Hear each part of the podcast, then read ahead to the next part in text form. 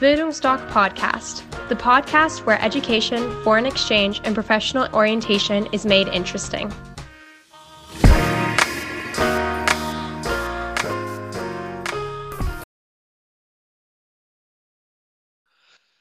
Hallo und herzlich willkommen beim Podcast der Bildungsdoc Academy. Ich bin Horst und ich bin Berater für Auslandsaufenthalte bei Bildungsdoc.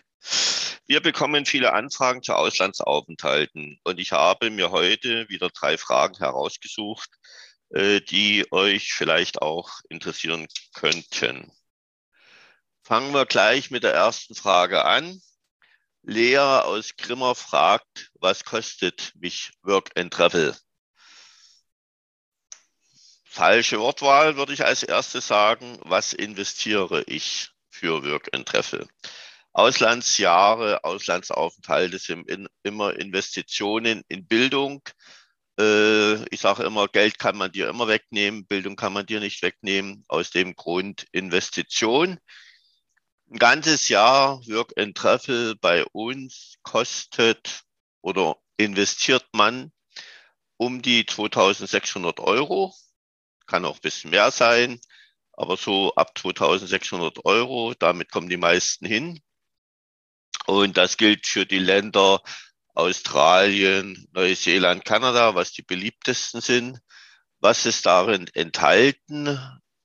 Gerade für die jungen Leute, Abiturienten, die noch nie ein Auslandsjahr gemacht haben, ist es immer wichtig, dass sie im Ausland einen Anker haben. Beim Highschool-Jahr ist es die Gastfamilie, bei den Zwölftklässlern, obwohl sie 18, 19 sind, ist es immer günstig, einen Anker zu haben, weil sie haben ja auch gewisse Ängste, wenn man so ein Auslandsjahr macht und seine Komfortzone verlässt.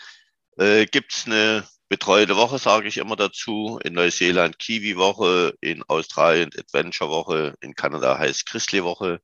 Da ist eine Woche dabei, das ist alles im Preis inkludiert. Äh, am ersten Tag ein Infotag, da ist ein Konto eingerichtet, wie man Steuern abführt, wie man Jobs sucht, äh, was es für Besonderheiten im Land gibt, wo man Obacht geben soll. Man kriegt eine Notfallrufnummer für 24 Stunden.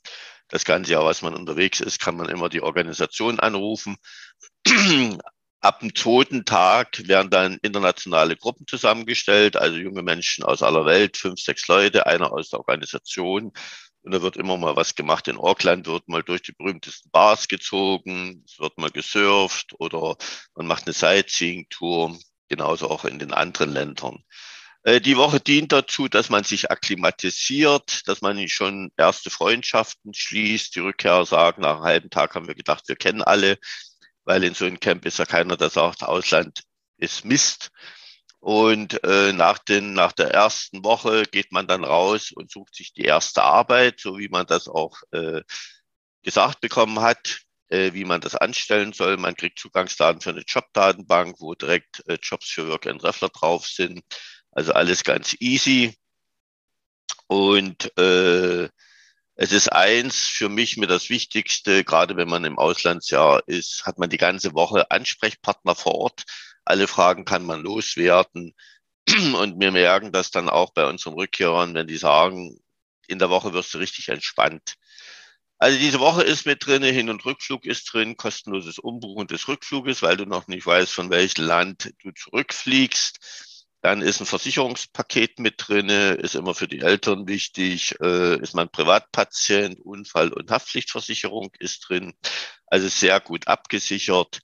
So, das Einzige, was dazu kommt, äh, ist ja die finanzielle Reserve. Das hinterlegen meist Eltern und Großeltern. Bei Familien, wo jetzt nicht so viel Geld da ist, wird es auch mal vom Sparbuch genommen. Ist nicht das Problem, weil man das kann nach einigen Monaten, vier, drei, vier, fünf Monaten kann man das auch wieder zurückbuchen. In Kanada sind es 1600 Euro, in Australien 3200 und in Neuseeland zweieinhalbtausend. Muss man bei Einreise nachweisen. Teilweise werden Stichproben gemacht und da muss man das dann auf sein Konto zeigen, also über Smartphone sozusagen. Also wie gesagt, 2600 äh, Euro sind da drin, äh, ist relativ einfach zu finanzieren für Abiturienten. Mitte Juni gehen die, bekommen die Abiturienten ihre Zeugnisse Und bis Ende August gehen sie bei uns arbeiten, verdienen sich sozusagen den Programmpreis und steigen Anfang September in Flieger und bleiben da ein ganzes Jahr. Das zu der Investition. Also ich denke, das ist alles überschaubar. Man kann natürlich verschiedene Programme zubuchen. Also man kann sich ein schönes Paket zusammenstellen. Aber wie gesagt, mit den 2600 Euro kann man so ein abwechslungsreiches Jahr verleben. Wir geben dann auch noch spezielle Infos zu einem intelligenten Work and Travel. Das habe ich mal geprägt wo man Freiwilligenarbeit, Auslandspraktikum alles mit äh, integrieren kann, ohne dass man zusätzlich Geld bezahlt. Aber das kommt dann bei unseren Beratungen, weil jeder Mensch ist anders, jeder hat andere Vorstellungen und so weiter. Aus dem Grund will ich jetzt nicht näher darauf eingehen. Gibt es bei uns auch ein Video zum intelligenten Work and Travel, wo ich das alles nochmal detailliert erkläre. Zweite Frage, Ben fragt, kann ich weltweit Work and Travel machen? Was ist mit den Visum?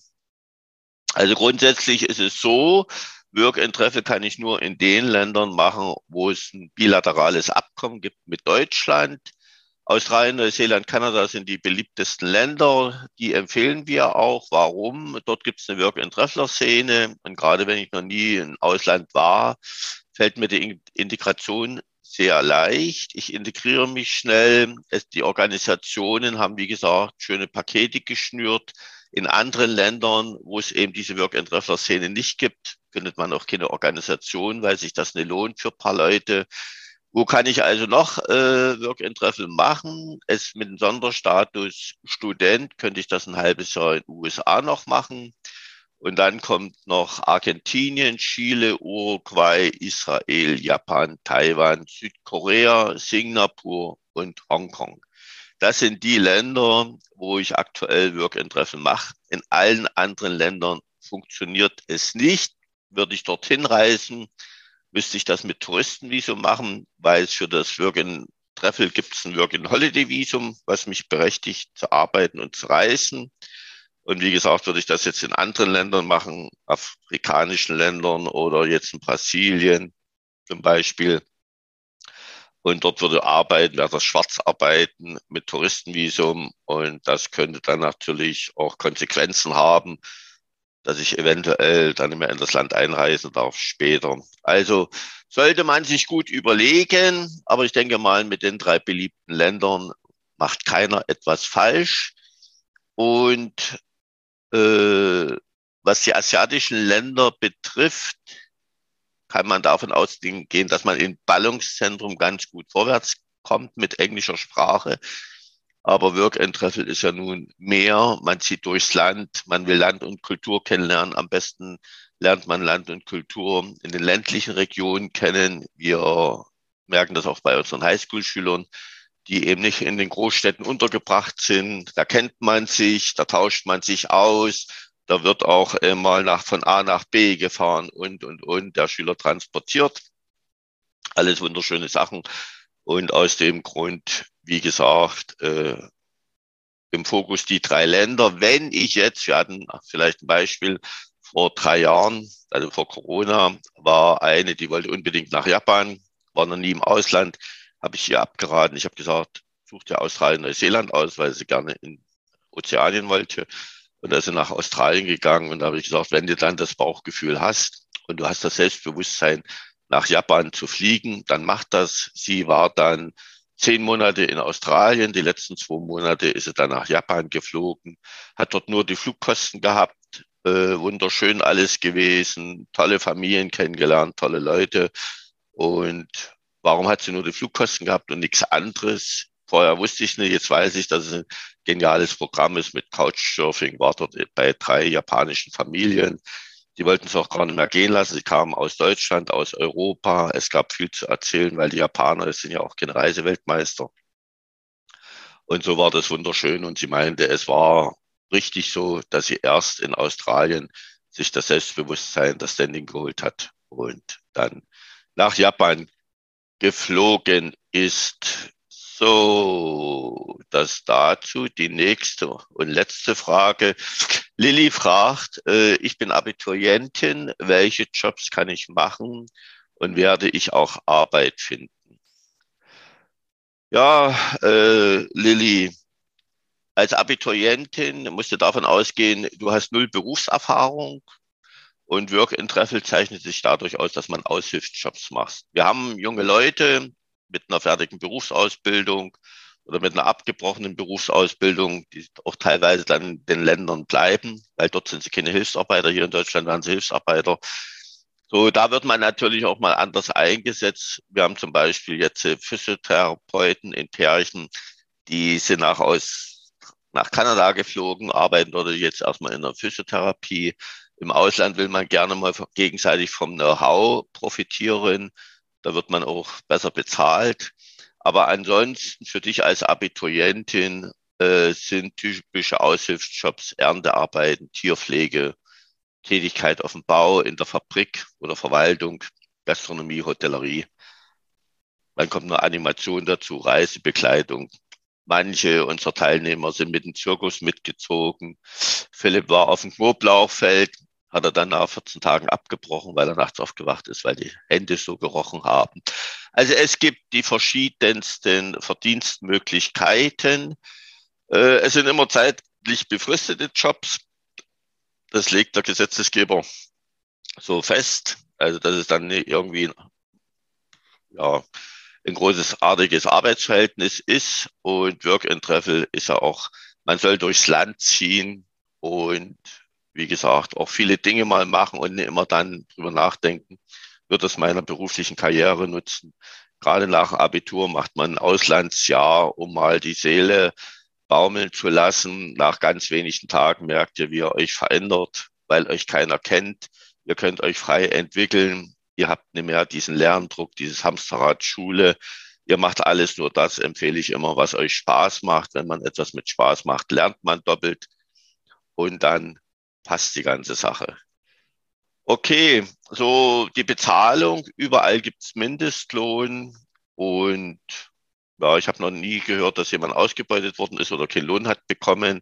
Die Arbeitgeber würden sich dort selbst ins Knie schießen, weil ihr trefft euch ja abends zu einer Party oder sitzt am Lagerfeuer oder seid im Hostel, je nachdem, dann würdet ihr euch austauschen und sofort sagen, geht dort nicht hin. Der bezahlt nicht. Ja, also das habe ich, wie gesagt, noch nicht gehört. Mir ist gerade eingefallen, dass vielleicht, Lilly, ich hoffe, ich konnte dir damit helfen. Äh, mir ist noch eingefallen, dass äh, der Ben fragte, wie es mit dem Visum aussieht. Vielleicht ganz kurz nochmal zu den Work-in-Holiday-Visum. Die drei beliebtesten Länder, Kanada, Australien, Neuseeland, vor Corona, ich denke mal, das wird sich jetzt auch wieder so einpegeln, war Australien, Neuseeland, äh, bekam einer mit deutscher Staatsangehörigkeit binnen eines Jahr, äh, binnen eines Tages. Die Visumszusage, lass es eine Woche sein. Alles, wie gesagt, äh, überschaubar und sehr schnell. Es gibt keine Auflagen. Also man wird online das Visum beantragen. Bei der Visumsbeantragung gibt es Hilfestellung von uns, so dass das alles ganz einfach ist. Und Kanada gibt es eine Besonderheit. Kanada verlost pro Jahr für Deutschland viereinhalbtausend Visa. Da bewirbt man sich dann auf der Konsulat oder auf der Website des amerikanischen Konsulats, äh, bewirbt sich um das äh, Working-Holiday-Visum. Polizeiliches Führungszeugnis wird dort verlangt. So, dann kommt man in die große Lostrommel und über das ganze Jahr wird verlost. So, wir haben oft mal so, dass ja, relativ viele von uns nach Kanada fliegen. Sollte es nicht so sein, äh, gibt es dann immer Alternativen. Und darüber sprechen wir dann aber äh, in unseren Beratungen, was da für Möglichkeiten bestehen, dass man doch noch nach Kanada kommt oder nach Australien, Neuseeland geht. Das ist, wie gesagt, äh, alles kein Beinbruch. Wichtig ist, dass er geht, dass er möglichst lange geht. Das zum Visum. Das Visum kostet überschaubar 120, 150 Euro. Und wie gesagt, es gibt Hilfestellung, so dass ihr euch da wenig Gedanken machen müsst. Wenn ihr das Visum habt, das ist vielleicht nochmal wichtig. Ihr kriegt die Zusage, dann habt ihr genau ein Jahr Zeit, das zu nehmen. Ja, also da seid ihr unheimlich flexibel. Dann reist ihr in das Land ein und mit Einreisetag beginnt das Jahr dann zu zählen. In Kanada macht er nach einem Jahr wieder nach Hause, beziehungsweise könnt mit Touristenvisum noch unterwegs sein. Und bei Australien, Neuseeland gibt es Möglichkeiten, das Visum zu verlängern. Australien jetzt bis drei Jahre, wenn man bei der Aufforstung teilnimmt. Die hatten ja einige Waldbrände oder man ist auf Farm, genauso in Neuseeland. Also wenn man äh, bestimmte Arbeiten macht, wo das Land dringend Arbeitskräfte sucht, kann man dieses Working Holiday Visum verlängern. Das zu den drei Fragen. Liebe Leute, ja, ich hoffe, dass es für euch, dass für euch etwas dabei war und würde mich freuen, wenn wir uns vielleicht mal bei einer persönlichen Beratung kennenlernen. Bis dahin, gebt Gas, habt Spaß dabei. Bis zum nächsten Mal, euer Horst. Ciao.